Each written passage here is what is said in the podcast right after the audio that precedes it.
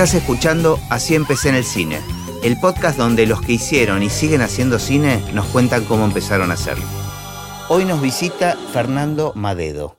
Me encanta cuando me cruzo con gente que hace cosas distintas dentro del cine y me los voy cruzando de casualidad y después enterarme que además escuchan el podcast es como una felicidad este, absoluta. Pero bueno, sabes que empezó con la pregunta común a todos los invitados, que es tu recuerdo más remoto en relación al cine. Así que lo habrás pensado. Sí, a ver, no solo lo he pensado, sino que me ha ayudado el podcast a pensarlo a lo largo de, de todas las emisiones. Ajá. Eh, porque, bueno, cuando uno escucha el podcast, de alguna manera empezás a, justamente a pensar, bueno, y en mi caso, ¿cómo fue? ¿no? Y en mi caso, bueno, es un recuerdo de, de- de mi primera infancia, ¿no? Es un, recuerdo de, algún momento de estar eh, a solas en casa y ir al donde estaba el proyector de Super 8 en el placar, ir a buscarlo a escondidas sin que supieran y, bueno, las películas que había de Super 8 y ponerlas y enhebrar el proyector y, y- y que eso este, empezara a rodar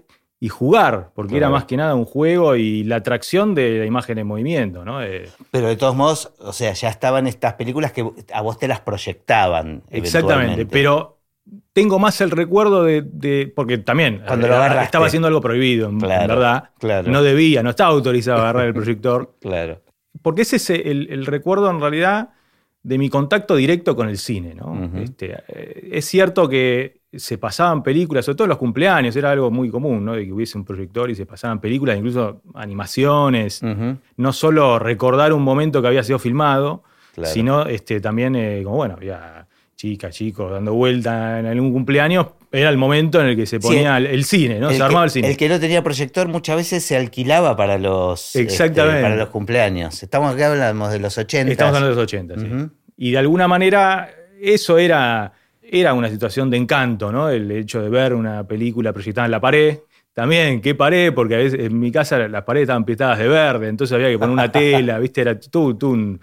Bueno, un- podrías un haber evento. terminado colorista por eso. Tal cual. Y sí, pero el momento en el cual yo tomo contacto con la, porque obviamente el aparato no me lo dejaban eh, utilizar a mí, yo era Claro. muy chiquito, o sea, no estamos hablando, yo tenía, no sé, cuatro, cinco años estoy hablando. ¿eh? Entonces, eh, te- tener este, el contacto directo con las películas, con, con, este, con el aparato, jugar con eso, eh, para mí era, bueno, completamente atractivo. ¿no? Claro. Este, también había un, ahí no sé si, si convivía la, la misma época o no, pero también había una, una cámara de video. Este, que era muy difícil, por unas cámaras de video grandes que iban con una casetera, o sea, Claro, se conectaba te con un cable. Traían o sea, correa para que las puedas colgar del, te del colgaba brazo. la casetera y tenías la cámara que tenía una batería, que tenías que cargar, todo un, un evento, ¿no? También este, esas cámaras. Pero bueno, también la podías conectar, me acuerdo, directo a, a 220. Eh, y eso tiempo después fue también algo que a mí me, me acercó mucho a- al cine porque era utilizar la cámara de video y grabar cualquier cosa. Claro, Tengo claro. cosas grabadas de chico, de, de- de- de mi infancia, por suerte también, porque son recuerdos, ¿no? Bueno, pará, porque quiero hacer doble clic en un par de cosas. Uno, ¿qué películas de Super 8 recordás que había en tu casa o que veías en estas, en estas situaciones? ¿Y cuál enhebraste en el proyector por primera vez, si te acordás? No, eso no me acuerdo. Igual en hebreo no, pero sí, sí recuerdo, no fueron. A ver, había rollitos chiquitos, que uno los distinguía porque los rollitos chiquitos Eran los personajes. eran los digamos. personales. Y un, un rollo que era un- de, un, de un bobinado un poco más, más largo, que era eh, el casamiento de mi mamá, ¿no? Este, Ah, ese era estaba como- filmado en, su- en Super el 8. Super 8, que era intocable, ¿no? Ese estaba aparte de una caja determinada, en en otro lugar aparte, ¿no? Este, no, era- eran eh, películas de animación, que había varias, había una de Winnie Pooh, eh, había otro del mago Merlín, creo que era. Ajá. Este, otra que había de un partido de fútbol, este, ahora no, no me acuerdo bien cómo era, pero podría buscarlo rápidamente y encontrarlo porque era un partido. Es, más, las tengo todavía, las conservo. Claro, yo conservo claro. esas películas. Obviamente, en el- en el- cuando se hizo el reparto de, de bienes, cuando falleció mi mamá, esas películas me tocaron a mí, naturalmente, este, porque en- entre los tres hermanos que, que somos, soy el que se dedica a esto, entonces. Pero ¿qué relación tenía tu mamá con el cine? O sea, ¿por qué, por qué no era tan común tener proyector o, o tener una cámara de Super 8 O que incluso que hayan filmado su casamiento en Super 8, ¿no? No era algo muy común. No, era este, más este, un, un hobby de, de, mi papá, ¿no? Este, no, no, no era, no, era tanto eh, un interés de mi madre, sino algo que era un interés de mi papá, que quedó en casa, pues bueno, mis padres se separaron y, y, quedó ahí, esos objetos quedaron. En buena medida también es, es un vínculo con, que, he tenido con mi padre en claro. vida. Sí, mi madre estuvo interesada en algún punto en que. Porque, claro, yo era un, bebé que era rubio y, viste, de chiquito te, tenía como. Pienso que deben creer todas las madres y, todos los padres que, puede hacer una publicidad, ¿no? Que puede ser un bebé de publicidad. Y sí recuerdo de. Pues me lo contaba mi madre, de que intentó que yo hiciera algunas publicidades y una finalmente la hice, cosa que nunca pude ver, porque fue una publicidad para cine de la que participé con Pipo Pescador. Mirá. Que es previo a todo esto, en realidad no es un recuerdo. me preguntaste al principio, no, no, no te contesto, pero es previo. Mirá, bueno, yo soy, me parece un poco más grande y en mi infancia era muy común contratar a Pipo Pescador para este, los cumpleaños. O sea, era un animador de cumpleaños infantiles. Exactamente. En mi generación, eh, casi todos mis amigos habían contratado a Pipo Pescador antes de que se convierta en un personaje de la tele, digamos. Tal cual. Y esto era una publicidad específicamente para cine, ¿no? Y qué loco que no, este, nunca te ocupaste de, tratar de, encontrarla. Es que tengo muy poca referencia de. Ah. Y, las personas que de alguna manera podrían haber sabido algo de esto fallecieron. ¿Y qué era? ¿Publicidad de qué? No te idea. No, te acordás. Claro, claro, poca información este, como para. Muy poca información, porque aparte tampoco, a lo largo de los años, tampoco no sé, no, es que creo ni siquiera que mi madre la vio, o sea, fue una publicidad que se hizo y, que se pasó en los cines, pero no sé si la llegó a ver. Pero sí, a ver, eh, el hecho que hubiera una cámara de video, que hubiera proyectores en casa, que se hayan filmado había algunos acontecimientos, había un interés eh, y que evidentemente es este, el punto de contacto que he tenido desde. Pero las actividades de ellos, de tus padres, tenían, estaban relacionadas a lo cultural. No. O a lo artístico. No, no. Ah, para nada.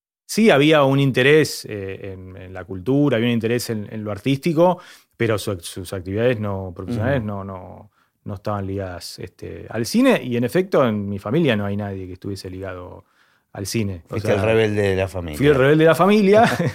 sí, rebelde porque realmente cuando me tocó tiempo después anotarme en la facultad, yo no dije que me anotaba en, la carrera de cine, pero este, tenías clarísimo que querías eso. Pero tenía clarísimo, sí, sí, sí. ¿Y cómo, cómo este, llegaste a tener en claro eso?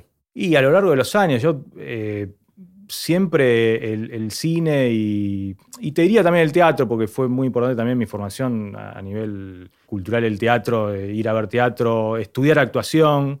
Eh, la música también, de alguna manera todo ese universo Estaba de la a lo largo de la secundaria. sí, a lo largo de la secundaria y de hecho bueno, era compartir con mis compañeros o compañeras de, la secundaria el, interés por el cine, ¿no? De ir a ver mm. una película, de, ver películas de la historia del cine que quizás en ese momento ni siquiera comprendía, que comprendí tiempo después. Pero había algo que te atraía a ver esas películas. Sí. De hecho, recuerdo, bueno, programas que estaban o, en alguna sala de cine o especialmente en, televisión, programas de películas clásicas. Me encantaba ponerme a ver películas clásicas, películas en blanco y negro, que es raro por ahí para, para un adolescente ponerse a ver una película de la década del 40, ¿viste? Pero eso me generó una, una cultura cinematográfica enorme y, el gusto por cómo se hacían las películas también, porque había un interés ahí también este, eh, que a mí me, nada, me apasionaba saber cómo se hacían las películas detrás de cámara. Bueno, eso apareció, ¿no? En el videoclub y las películas después traían el making of, ¿no? Esto era una novedad Tal cual. Este, después con los DVDs también, ¿no? estas opciones. Sí, y, de hecho tener eh, el abono al videoclub y el vínculo que se generaba con el que, eh, digamos, regenteaba el videoclub, porque era, bueno, ah, ¿te gustó esta? Bueno, claro, mirate esta. Entonces, bueno, ahí se abrió un, abanico de, películas que, que realmente era, viste, conocer la historia del cine a través de, joyas que pude ver de, esa manera, ¿no? Los videoclubs tuvieron una función también eh, importantísima.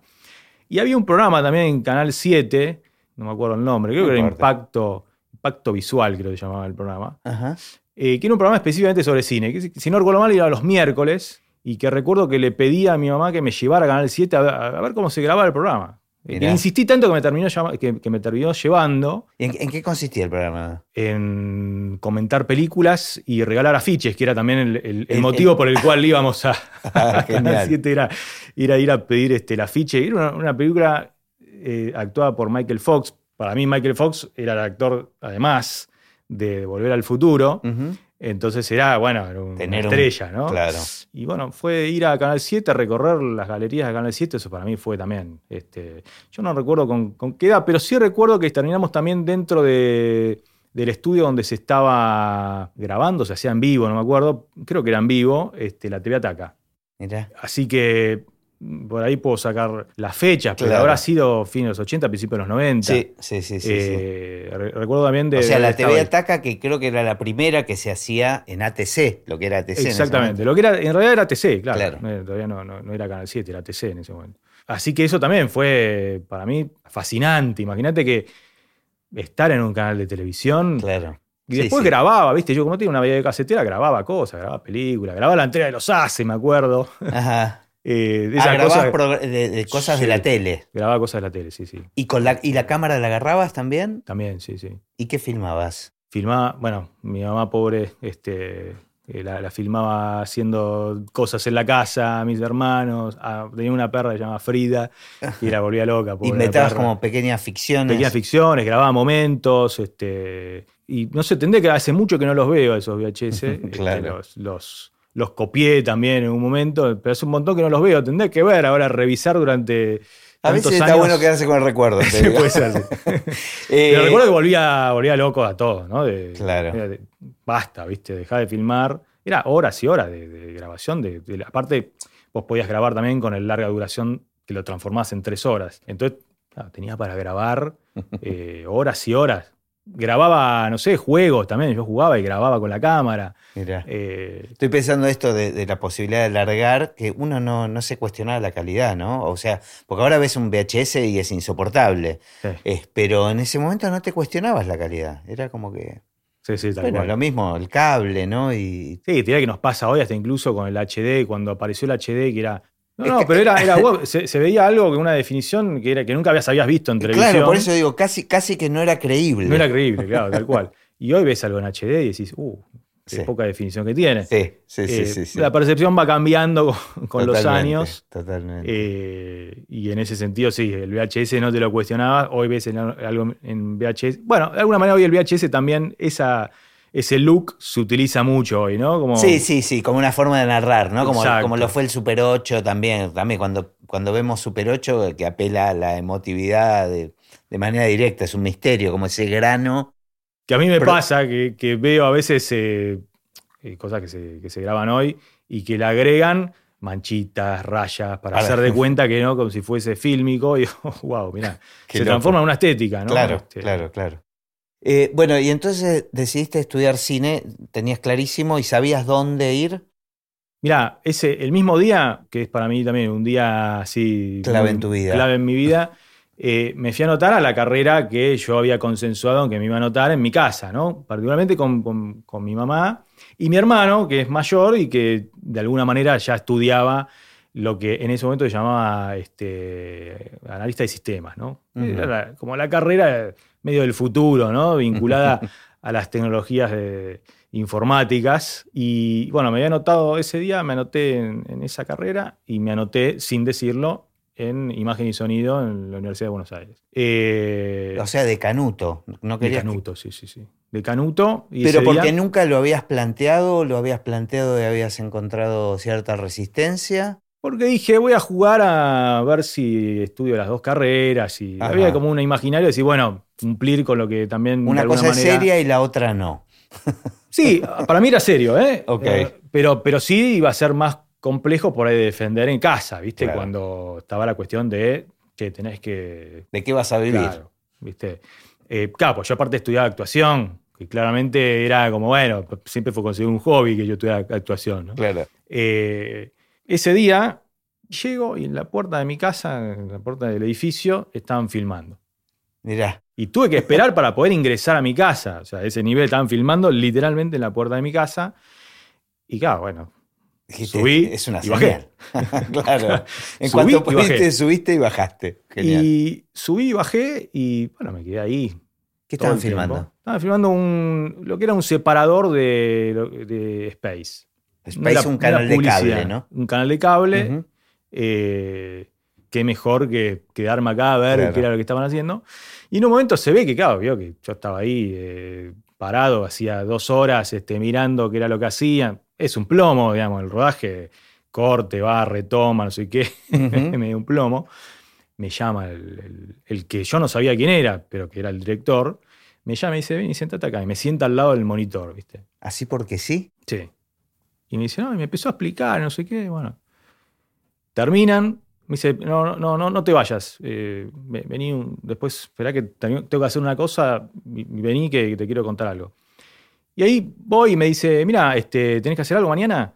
Eh, no, no sé por qué. Tomá mi tarjeta, venite, esta es la dirección, este, así empezás a trabajar. Es un guion. O Sí, sea, sí. el tipo percibió que había algo en vos que Se que ve te- que, claro, yo lo que entiendo es que necesitaban a alguien, algún, también. algún che pibe. No, bueno, pero este, al- algo percibió. Algo percibió, algún Claro, interés, digo, Claro. qué sé yo, pibe que está ahí, que tiene 18 años, está parado ahí dos horas mirando qué es lo que hacemos, que aparte tampoco era, ni siquiera había una actriz o un actor. Claro, Eh, claro, que- era un que viste famoso, ¿viste? claro. ¿Y el director quién era? El director era Piqui Talarico. Piqui. Talarico, director de, de- de publicidad, de comerciales y de videoclips, sobre todo. Este, que después se fue a vivir, después vino el 2001 y él se fue a vivir a Estados Unidos. Y hace poco lo, lo encontré porque volvió a vivir, creo, en Buenos Aires.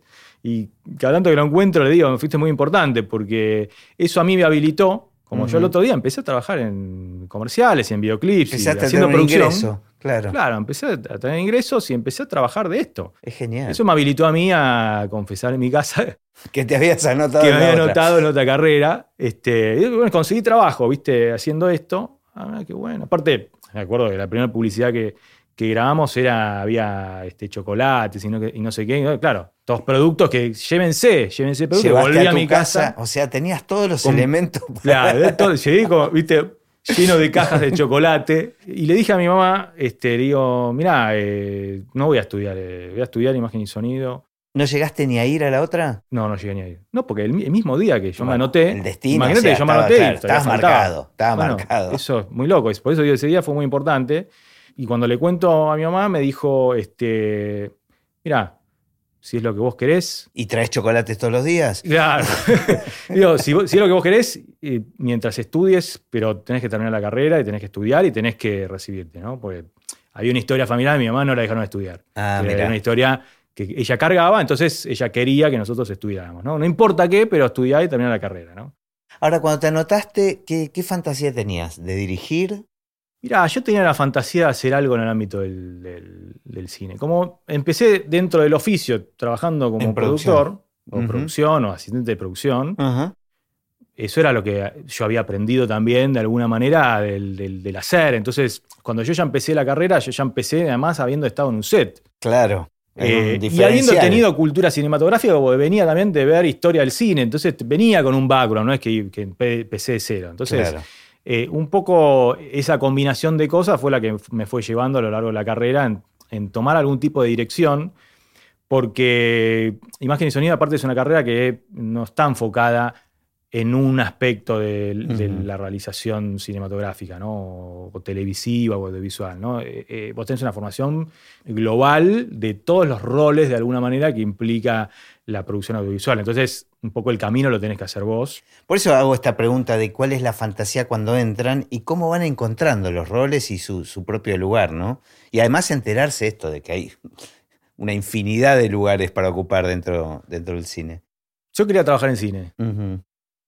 Quería hacer que parte, digamos, de- del engranaje de que una película se hiciera o que un programa de televisión se hiciera. O sea, tampoco es que quería trabajar solo en el cine, ¿viste? También hay. eh, sí, el cine en ese momento, frente a la televisión, era un arte mayor, ¿no? Claro. La televisión era algo menor. Esa, es- esa percepción cambió porque, bueno, pasaron cosas en, Se, me- el se empezaron a mezclar los mundos, además, ¿no? Se empezaron a mezclar los mundos. eh, bueno, la, la televisión eh, ya no, no, desde el punto de vista estético, no es solo un programa en vivo. De hecho, empezaste a ver películas que se hacían directamente para televisión. Exacto. Las series son series que, que en su momento eran llamadas series de televisión, hoy series a secas, Claro. eh, pero que tienen Y que una tienen narración cinematográfica claro, y claro. una Un tratamiento. Sí, sí, sí. Eh, entonces, bueno, ese límite de alguna manera se fue volviendo difuso y a tal punto hoy que el hecho de, de hacer una película, hacer una serie, bueno, no te digo que tiene el mismo estatus, pero, pero sí comparten este, artistas. comparten, Totalmente. Sí, sí, eh, sí, sí. Hasta incluso premios, ¿no?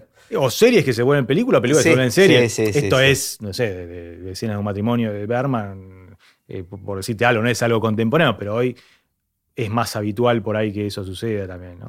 Bueno, ¿y cómo, cómo siguió la historia? Entonces, estabas trabajando en, en una productora de, que hacía básicamente publicidad y estabas en el área de producción. Así es. Y en paralelo, en la facultad, empezaste a a ocupar el rol dentro de la producción. Cuando había que definir roles era muy difícil, ¿viste? Porque nadie quería dividir roles. Por lo menos los grupos de, de- de- con los que yo hacía trabajos prácticos en, la facultad no, no había esa decisión de, bueno, de, roles bien definidos.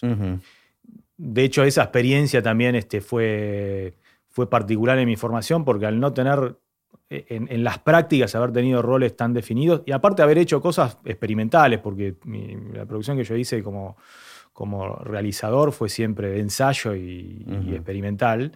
No, no me definió, viste, solo como productor. Era, hacíamos de todo, viste, era Bien. como una especie de realización integral. Y de nuevo, en la formación tan eh, plural que, que tenía la carrera, bueno, vos sabías un poco de todo, ¿no? O sea, no, tenías algo que sabías de producción, sabías de realización, de montaje, de sonido, pero no, nunca me rol, un rol claro, tampoco, claro. ¿viste? Nunca tuve una definición de rol y que de hecho de alguna manera Sigue es un siendo así. sigue siendo así, ¿no? este, pero, pero sí hubo un momento en el cual tenía que rendir un parcial a las 6 de la mañana, 8 de la mañana, es un momento muy, muy temprano, y recuerdo que tenía que cumplir un trabajo este, la productora, eh, porque en ese momento se estaban, este, se estaba haciendo un evento para lanzar eh, la grabación en, en video digital, ¿viste? o en video, en cámaras de video, en mini DV, eh, para, para que ubiquemos en el tiempo, que en ese momento no era común, y aparte Claro, era un era- riesgo, o sea, que los clientes o las clientas ¿Y esto era un ese- comercial sobre eso? esto era un evento en la productora en donde se iba a grabar u- ese evento y se iba a mostrar en el momento, que se iba a hacer edición en vivo en el momento, para mostrar la rapidez también de, la tecnología, digital. de lo digital. Y era la noche, claro, yo el otro día tenía que rendir este el parcial.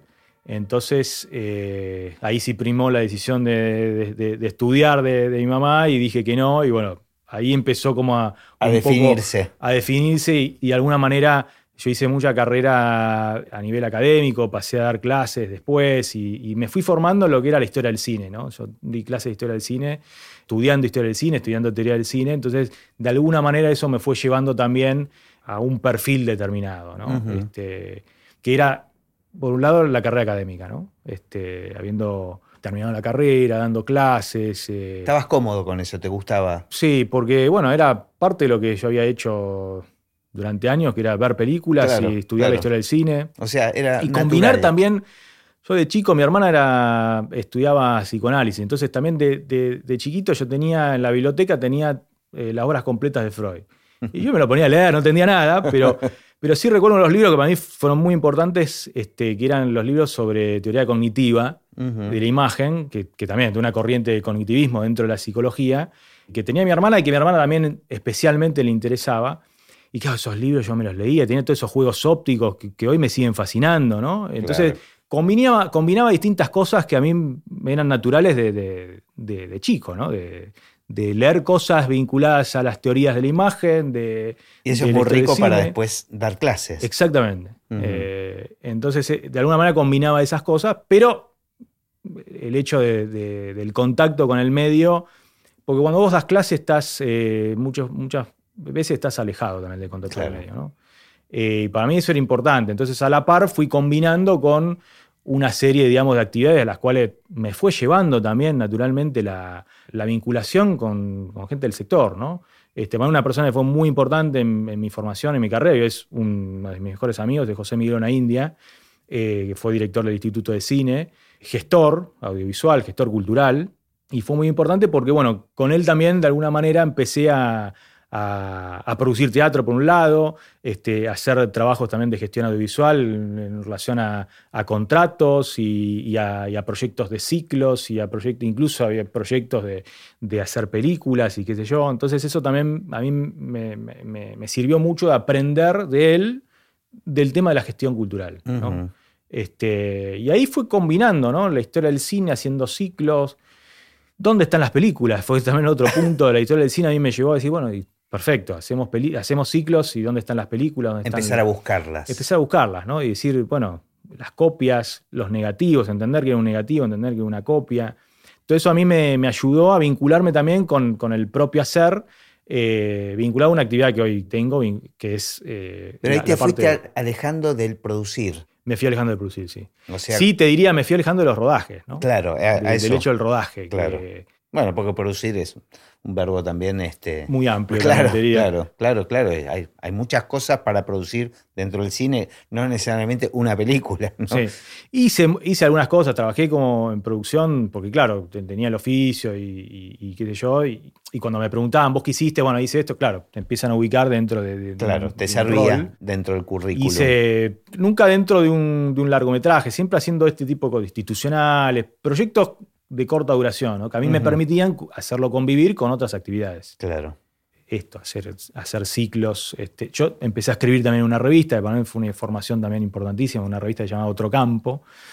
Claro, nos juntábamos a ver películas, a escribir sobre cine. Era combinar distintas eh, facetas que, iban dándome como, como mi, formación, ¿no? Este, escribir sobre cine, charlar sobre cine con, con colegas. Eh, me, interesa esto que decías de que empezaste de alguna manera la búsqueda de películas. ¿Cómo, cómo es eso? Uno se encuentra con películas que quiere encontrar, que no hay copia, que no... no... Y mira, primero eh, la posibilidad de, ver películas argentinas. Eh, había muchas películas argentinas que no eran posibles de ver, no estaban ni siquiera en VHS. Pero que vos sabías, tenías la información de que existían. Exacto, bueno, por estudiar historia del cine, otra persona que también para mí fue muy importante en mi formación fue Claudio España, un historiador de, cine argentino, eh, que claro, decía, bueno, de, esa película no hay copia. O esa película sí, no se puede ver, hay que verla en fílmico en el momento que se programe. Estamos hablando de una época en donde si, la película no se pasaba en fílmico, no la podías ver. Claro. Podías leer sobre la película, podías este, hasta leer, no sé, una reseña en alguna revista, pero no la podías ver. Eh, no la pasaban en televisión, no estaba en VHS, la única manera de verla era en un ciclo retrospectivo, que así también he visto muchas películas, como ha pasado a, muchas, a muchos este, de, descubrir cine a través de un festival, claro. porque venía tal película y se proyectaba, entonces eh, era, era, una manera de ver, de ver esas películas. Pero por otra parte, cuando haciendo ciclos también, eh, recuerdo un ciclo que, que hicimos en el Archivo General de la Nación, en donde, claro, yo pedí una película al director y me dijo, hay una sola copia en fílmico y no la vamos a pasar, porque es la única copia que hay. ¿Y, qué, cuál entonces fue como... Ah, este, ¿Pero por qué no se pasa por, por cuidar la copia? Por cuidar la copia, claro, porque era la única copia que había, entonces bueno, era cuestión de que las copias cuando se proyectaban se rayaban, o, depende el estado de los proyectores, o depende cómo se trataba la película. Típico de las copias que iban a los festivales son las copias más rayadas, porque claro porque se han pasado mucho y porque muchas veces los proyectores no estaban en condiciones óptimas como para decir, bueno, la copia la iba a, cuidar el proyector. Eh, Pero eh, cuando, cuando, son esos casos que se sabe que es una única copia, ¿no se hace nada al respecto a hacer, intentar hacer otras copias? Bueno, de ahí, de alguna manera, claro, dije, bueno, a ver si podemos gestionar fondos para hacer una copia nueva. Claro. Eh, lamentablemente no, tuve. ¿En ese momento era caro volver a hacer una copia? Y era caro, sí, sí, sí. Eh, era caro y era caro sobre todo. Yo estaba haciendo un ciclo eh, gratuito en el Archivo General de la Nación. No, no, no era este, un presupuesto que tuviéramos. Y, de hecho intenté, claro, como yo tenía la facilidad porque también me, dedicaba a la gestión. O sea, ahí es donde de alguna manera combinaba cosas, sabía dónde, qué puertas tocar, etc. Eh, pero lamentablemente, bueno, esa, esa copia no, no, no la. ¿Qué película era? Era Rapado de Martín Resman. Ajá. Rapado de Martín Resman. ¿Había una sola copia de Rapado? En ese momento había una sola copia de Rapado. Y bueno, esa película no entró dentro de ese ciclo, que era un ciclo de como de, de las películas de, de lo que había generado el nuevo cine argentino, ¿no? Entonces, Rapado era una película que naturalmente debía ser programada, lo mismo que, que la película de Esteban Sapir, de Picado Fino, ¿no? este, que esa sí la, la, pudimos, la pudimos proyectar. Y no había, tampoco había copia video, porque muchas veces por ahí había copia de video. Esa película no había copia de video. Esa película no entró dentro del ciclo, recuerdo. Y estaba esa cuestión, ¿no? Bueno, es una copia única y, y empezar a entender que, que, había películas que no se podían ver porque se habían perdido. La primera película de animación de la historia del cine a nivel mundial es argentina, se llama El Apóstol. Mirá, no sabía. En 1917 esa película se perdió. Nadie ¿Es la, la vio. primera película La primera película de animación. a nivel mundial. A nivel mundial. De Quirino Cristiani, un italiano inmigrante que, que, que se dedicó a hacer películas eh, de lo que después se llamó animación, ¿no? Eh, la primera película de largometraje, ¿no? Porque había habido Ajá. cortos eh, de animación previo, pero de, la- de largometraje fue la primera, Mirá. El Apóstol. Eh, y es una película que se perdió en uno de los incendios, incluso de- de- que tuvo los propios laboratorios Cristiani, tuvo un incendio y se cree que se perdió. en- Acá, el incendio fue eh, acá. sí, sí, acá en, En Argentina. Sí, hubo muchos incendios en Argentina en donde se perdió gran parte de- del cine argentino, incluso algunas películas eh, que se perdieron para siempre. Sí, eh, la, la segunda película que hace Argentina Sonofilm se perdió en un incendio también. Bueno, claro, Eh, convengamos, justo estábamos charlando antes de eso, porque vos viste que ten- tengo algunos rollos de fílmicos acá en el estudio, pero es un material muy inflamable. O sea, de hecho, muchas distribuidoras empezaron a sacar de encima este, galpones enteros de películas por miedo a los incendios, ¿no? En el año 51 se prohibió un tipo de, de- O sea, la película fílmica es un plástico que tiene un- una capa fotosensible. ¿no? Ese plástico inicialmente era de nitrato y se prohibió en el año 51 justamente porque es un material que es autoinflamable. O sea, se prende fuego solo. No es que tenés que tener un foco de incendio ni nada. Se ¿Con un poco de calor o qué? qué- Se prende fuego solo en un, en un proceso de descomposición este, químico que, que hace que el material eh, pueda llegar a, a- no solo a, a prenderse fuego solo, sino también explotar. Mirá, Entonces, a nivel internacional está tratado como un explosivo. La norma ISO que, que trata a nivel internacional las películas de nitrato las trata como un explosivo. De hecho, dice, a nivel nacional, cada ley de nacional de explosivos tiene que contemplar este, el- tema de las películas. o sea, y esto Acá sin- están eximidas las películas, entonces nunca hubo regulación con respecto al nitrato. Ajá, De hecho, hoy el nitrato no, no- no está regulado en Argentina, este, el- el- la película de nitrato, claro. eh, porque la ley de explosivos la, la exime. Entonces, hasta el año 51 es cinema paradiso, digo, para ubicar eh, Sí, sí, el- sí, el- sí, la anécdota de las películas que se prendían fuego solas. eh, hasta el año 51 fue ese soporte. Después vino otro, Pero digo, los incendios que se produjeron acá tenían que ver con eso. tenían que ver con eso, sí, sí. Básicamente. Fundamentalmente con eso, eh, porque el- sobre todo es más peligroso cuando hay mucho volumen. Claro. y un incendio que, que entre varios de los incendios que hubo en Argentina, eh, hubo un incendio que fue muy, muy grande, que se produjo en los laboratorios Alex. Alex eh, fue uno de los laboratorios más importantes que tuvo la- Latinoamérica para producir, este, para procesar película fotoquímica. Y en el año 69 tuvo un incendio en uno de sus galpones donde estaba almacenado todo el material de nitrato. Y ahí, bueno, se perdieron muchas películas. ¿Que era acá en Bajo Belgrano? Que era Bajo Belgrano, sí. Y de hecho, Alex este, estuvo funcionando durante años, hasta, hasta fines de los 80, principios de los Sí, 90, sí, cuando yo, llegué a trabajar Vos ahí. en. Sí. O sea, trabajé con ellos haciendo música, Claro. comerciales, que, pero que fui a presentaciones ahí. Claro, bueno, este, eh, después bueno, vino eh, Citeco, Cinecolor, fueron los laboratorios que había en Argentina, pero Alex este, fue el más importante que tuvo Latinoamérica, era muy grande, bueno. sí, vos- sí, vos, sí, sí, este, claro. Claro. puedo dar cuenta de eso. Bueno, me- entonces me estabas contando que a partir de esta búsqueda de rapado o de, de- te metiste en ese mundo. Me metí en ese mundo y también a decir, bueno, empezar a tratar de, de ver este, qué hacer por, por las películas. Había muchas películas que no, que no estaban editadas en, en VHS y después ni siquiera en DVD, porque también ahí al, al poco tiempo vino el DVD. Y de hecho eh, teníamos un proyecto de, de películas que no estaban en, en DVD, de hacer las ediciones en DVD, que nunca logramos también tener fondos. Son todos esos proyectos que uno, uno tiene en la historia, este, que trabajó mucho por esos proyectos, pero que nunca Pero que- se hicieron. Claro, claro. Eh, como de haber, ¿no? Películas que nunca se hicieron, proyectos que, que- que- que por los cuales se trabajó mucho y nunca se hicieron. ¿no? Esa es una historia paralela de. Pero sigue habiendo entonces un montón de películas que no lograron este, digitalizarse y que son importantes eh, tal vez en la historia del cine argentino, por ejemplo. Sí, de hecho, bueno, este, no, nos pasa hoy de, películas eh, que no es que no están en 4K, no están ni en HD las películas. Es decir, eh, por ahí están en, estuvieron en VHS eh, y lo que quedó es en VHS, pero quizás hay películas que ni siquiera estuvieron editadas en VHS, ¿no? y eso hay gente, bueno, está, Paula pasó por acá del Museo del Cine, Raúl Manrupe también, digo, hay gente que está trabajando en función de, Sí, que bueno. Cosas, pero hacen lo que pueden, ¿no? Para la formación también este, mía, desde ya, eh, eh, Paula fue una persona importantísima, porque bueno, cuando no había tanta conciencia sobre la preservación en Argentina, eh, Paula fue una de las personas que también este, pregonó por la preservación y, ha venido trabajando durante este, largos años en, esta, tarea.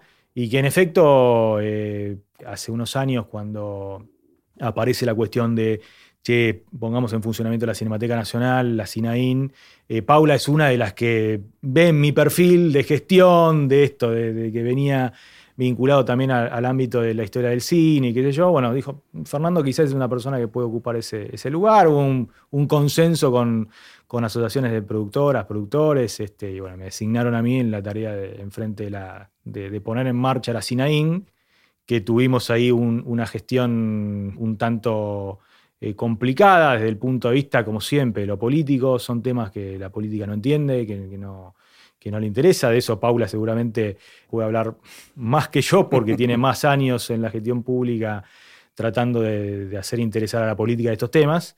Pero inauguramos, por ejemplo, la Cinemateca, la inauguramos en lo que era Cinecolor. Eh, lamentablemente después eso nos lo dieron de baja, pero bueno, tuvimos un acto y funcionamos mínimamente un par de meses ahí en lo que era Cinecolor Olivos. ¿Y metiste mano en el tema restauración? O sea, ¿cómo fue eso, ese proceso a, meterte en ese universo? Naturalmente, cuando salgo de, la cinemateca, me reúno con, otras, eh, otras colegas, otros colegas, diciendo, bueno, tenemos que hacer algo desde el ámbito civil, o sea, desde la sociedad, tenemos que hacer algo. No sé, desde el ámbito político nos encontramos con, palos en la rueda eh, todo el tiempo, todo el tiempo, y lo sigue habiendo.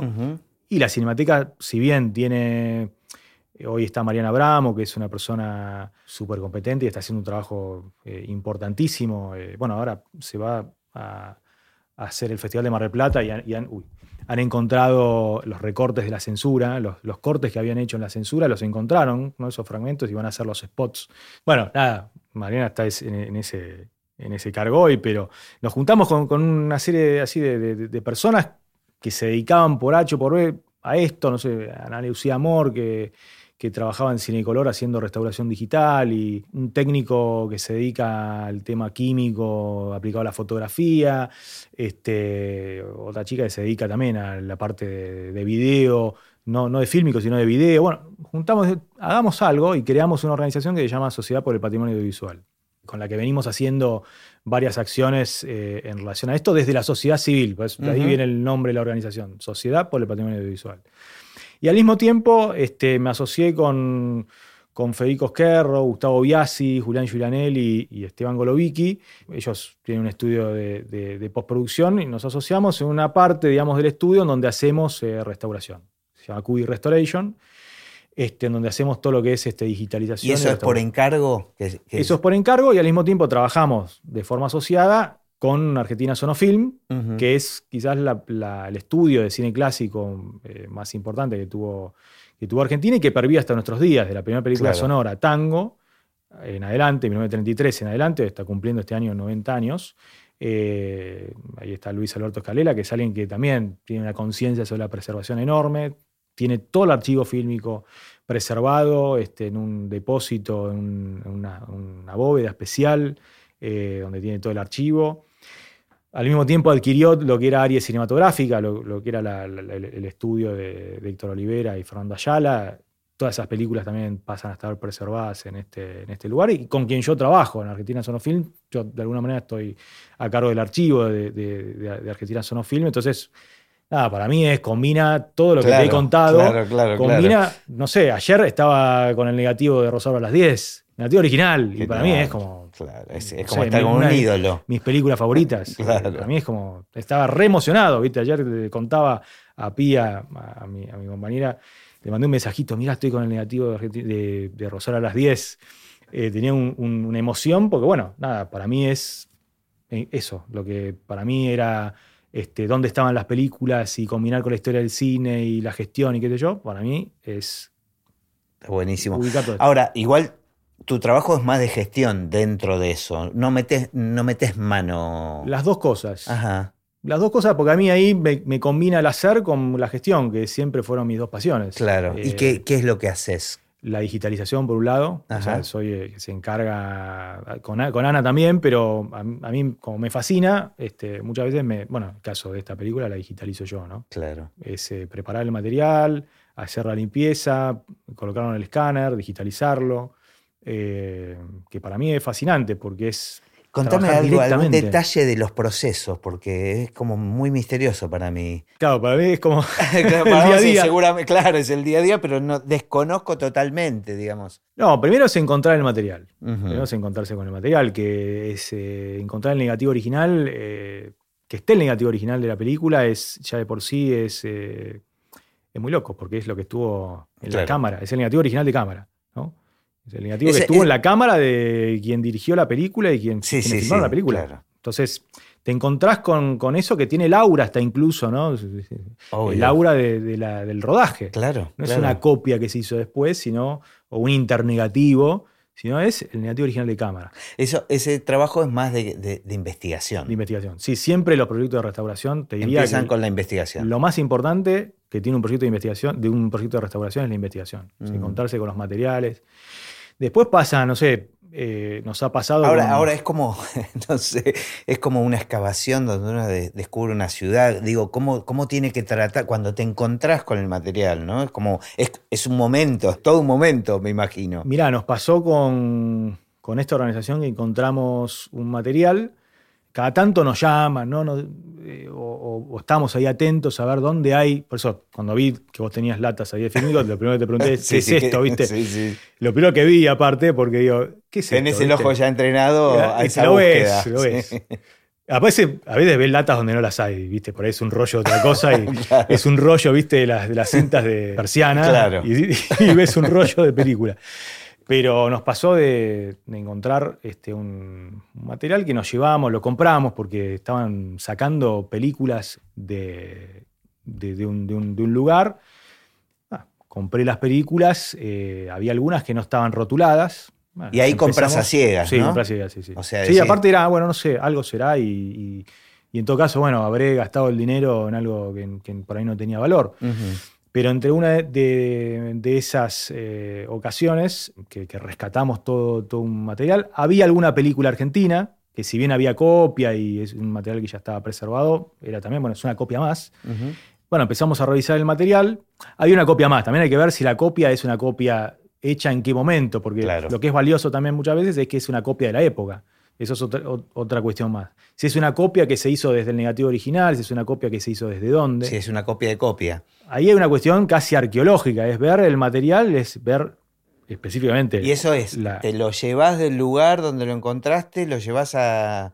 ¿A dónde lo, lo llevo al espacio que yo tengo del laboratorio y donde empezamos a revisarlo en, en- en- en lo que se le llama la plana o la moviola. Ajá. Eh, Es una mesa con, con dos platos en donde pasa de un lado al otro la y película. eso se trata con guantes. Se trata con guantes, con guardapolvos. Si la película tiene un grado de descomposición, también se coloca una máscara porque Pues puede ser tóxica. gases, puede ser tóxico. Mirá. Ah, puede ser tóxico también.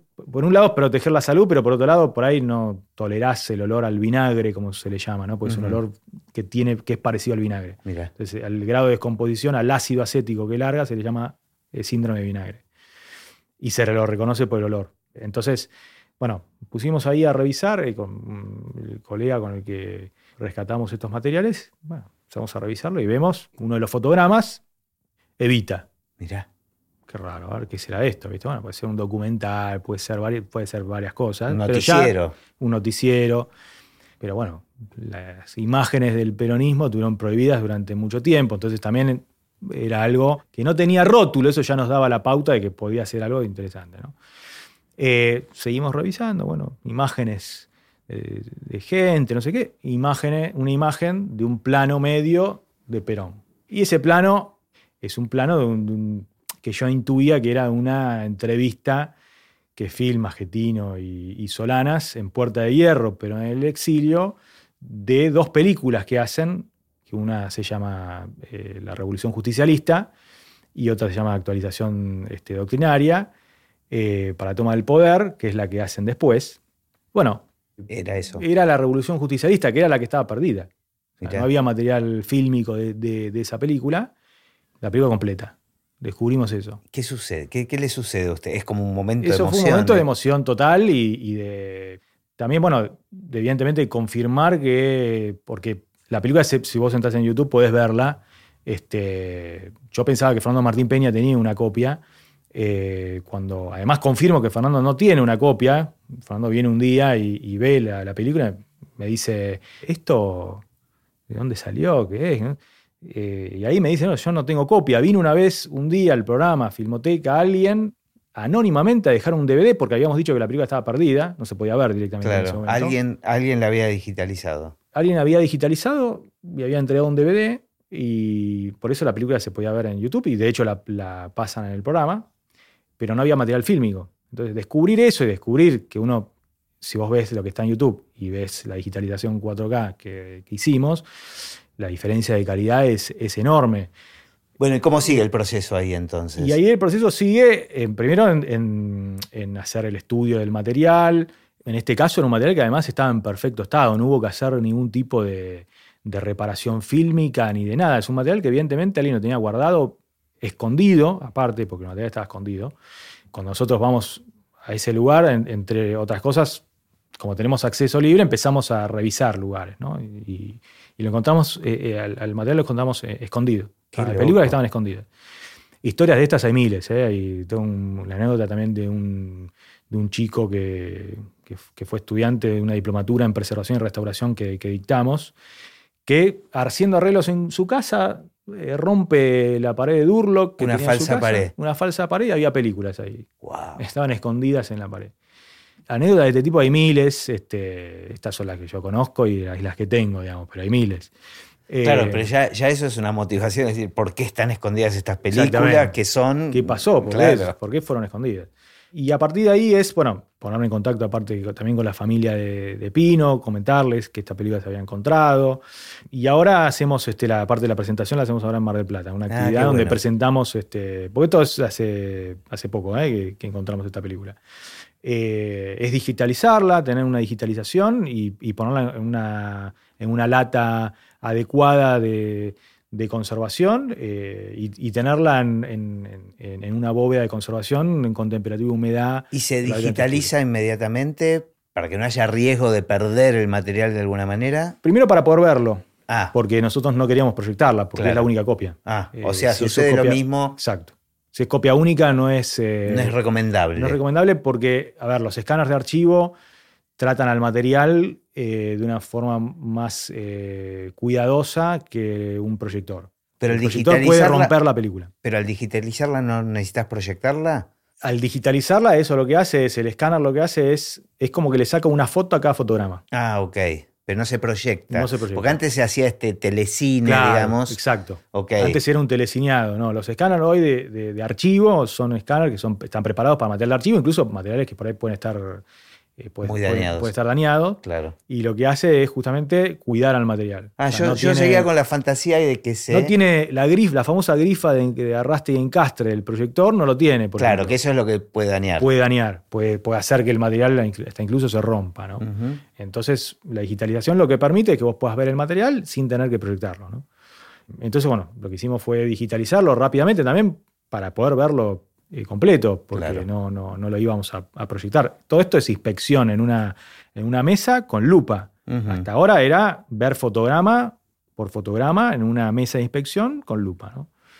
Se digitaliza y a partir de ahí ya el material está digitalizado y luego viene otro proceso que puede ser un proceso de restauración digital, borrado de manchas, borrado de rayas y cuestiones de, por el estilo, corrección de color, eh, restauración de sonido, que es lo que eh, usualmente se hacen con, con, clásicos de la historia del cine, ¿no? Este, Y que es lo que también hacemos muchas veces con películas en particular, ya sea porque son por encargo, películas que decidimos este, restaurar a partir de este acuerdo eh, que, te comentaba con Argentina Sonofilm, eh, el, laboratorio y nuestra organización. ¿no? Por ejemplo, Hombre de la Esquina Rosada, que es una película que restauramos, que se exhibió en Cannes Classic este año.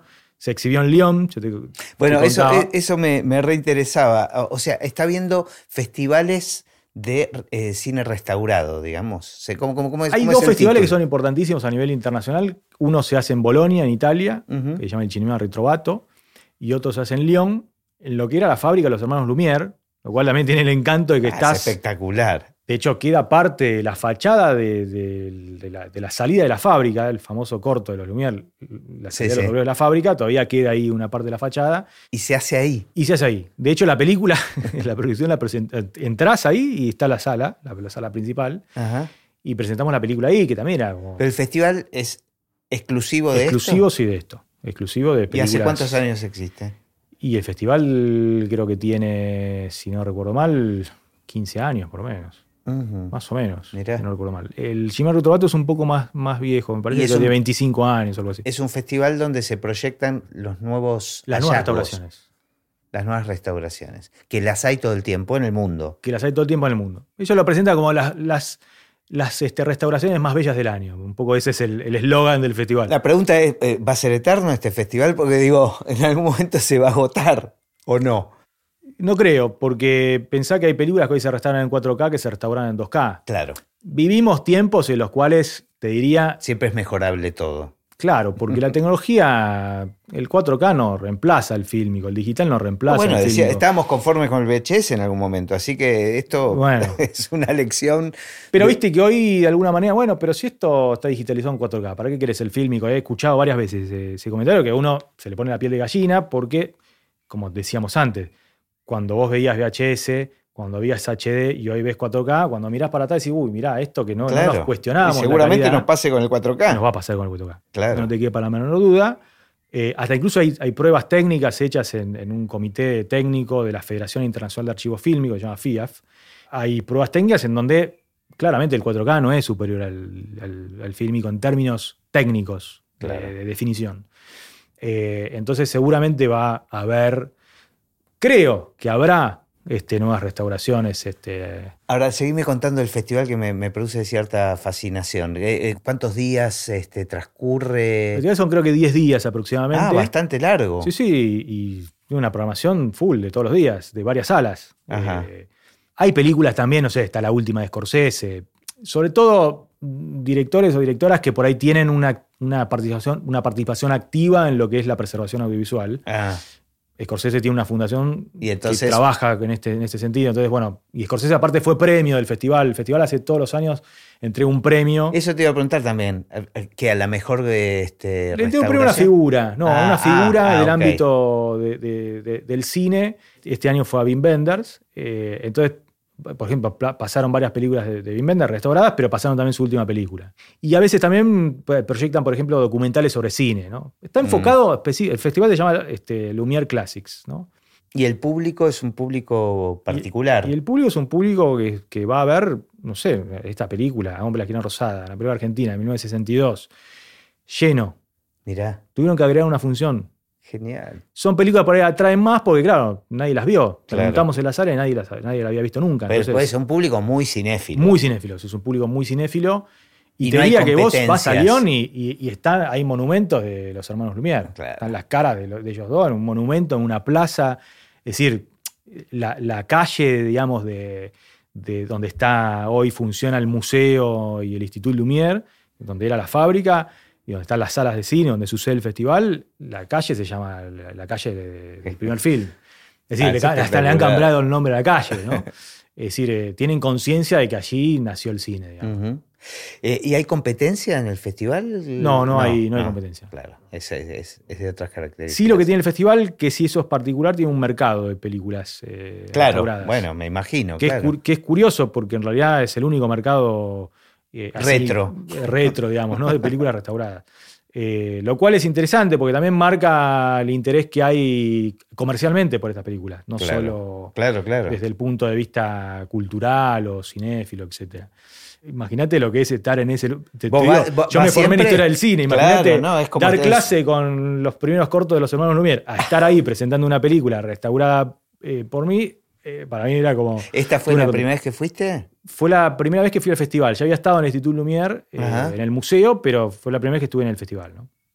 Y fuiste a presentar esta. Fui a presentar esta, esta película y un proyecto de, un- de restauración en el mercado de una película de, de, de Pino Sonana que se llama La Nube. Ajá. Que es una película que no está, por ejemplo, eh, hoy no la puedes ver, salvo en un- Ah. una copia video eh, de menor calidad al HD. O digamos. sea, no está la original. No está en. no está en digital como para Claro. que vos la puedas exhibir digitalmente o, o en video con, con- con buena calidad. Sí está el material fílmico, ¿no? Claro. Es decir, hoy, si vos querés exhibir una película de estas en una plataforma, te van a pedir seguramente 4K. Claro. Eh, Y ahí es donde el boom de la restauración también se dio en los últimos años, ¿no? Bueno, ahora que mencionas a, los hermanos Lumière y todo esto, debo confesar que yo creo que esta última pregunta que le hago a todos los invitados sobre qué piensan del futuro del cine, no estoy seguro, pero yo creo que la robé de una película que se llama Lumière y compañía, ¿no? Este, donde también agarran a grandes directores y le preguntan qué piensan de- del futuro del cine. Así que tenés tu oportunidad para, para explayarte. ¿Qué pienso del futuro del cine? A ver, muchas veces cuando el cine se ha dicho que iba, que iba a morir o que no iba a tener este, eh, continuidad por los diversos cambios tecnológicos que hubo a lo largo de la historia del cine, desde la introducción del sonoro, por Ujú. decirte una de, los- de los- las grandes crisis que tuvo el cine en adelante, Qué loco que eso haya sido una crisis. fue una crisis, claro. Fue una crisis y una oportunidad, diría también. Como Eh, toda crisis. Ni hablar para, para las cinematografías nacionales, por una cuestión del, del idioma, digamos, ¿no?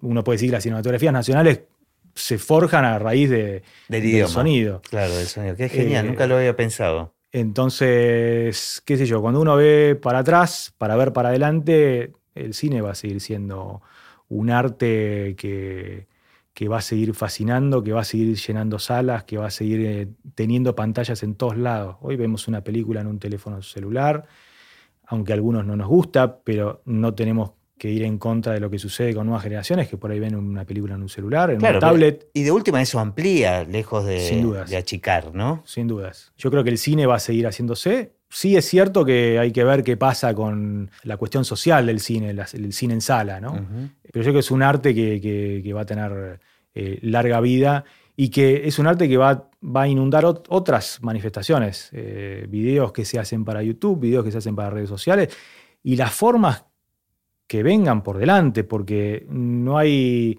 no hay que menospreciar de que el audiovisual hoy está por todos lados. O sea, vemos más, vemos más cine y más audiovisual que antes, eso no hay duda. Sí, sí, vuelvo al mismo lugar. Toda esa ampliación, porque me, me- me quedé pensando, este, alguien que tiene esta mirada como vos y que lo acabas de decir vos, ¿no? Fuiste a ver al lugar donde se hizo la película de los Lumière y se sigue yendo a ese lugar. Entonces, ¿por qué pensar que las salas van a morir? Digo, tal vez dejan de ser masivas, pero mm, O se reconfiguran también, ¿no? En- Exactamente. En, en espacios que, que- y además como una parte fundamental de la historia del cine. Sin dudas. Y no solo que se siguen viendo películas en ese, mismo lugar en donde se hizo ese corto de los Lumière, primitivo, como quiera llamarle, eh, sino que se ven películas del pasado, no es que son películas actuales.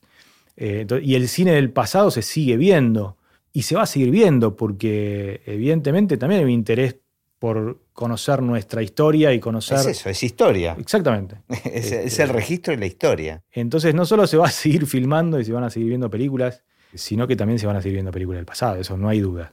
Me encanta cerrar con una mirada tan esperanzadora, pero contundente a la vez. Así que, bueno, muchas gracias por la visita. Por Este, Gracias a vos. Muy enriquecedor. Y voy a decir algo que tiene que ver con toda esta cuestión, incluso de, de- de la preservación. Eh, Este podcast tiene una función también desde el punto de vista de la preservación, porque todas estas historias que son orales no quedan en ningún lado. Si, si no fuese por tu podcast, que están ahora eh, grabadas y que pueden ser escuchadas este, a lo largo del tiempo, se perderían. Bueno. Sí, tiene una función específica de, la preservación. Bueno, una alegría ser parte de eso. Voy a guardar todas estas grabaciones en una pared falsa. Por lo menos puedo eh, eh, incentivar la, la, curiosidad de que alguien los encuentre en algún momento. Este, bueno, gracias, gracias por la visita, me encantó.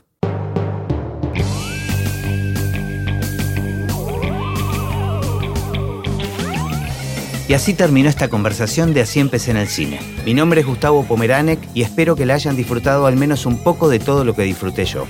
Recuerden que se pueden suscribir para escuchar todos los episodios que vamos subiendo en asíempecéenelcine.com. También nos pueden buscar en Apple Podcasts, en Spotify o en cualquier otra aplicación de podcast.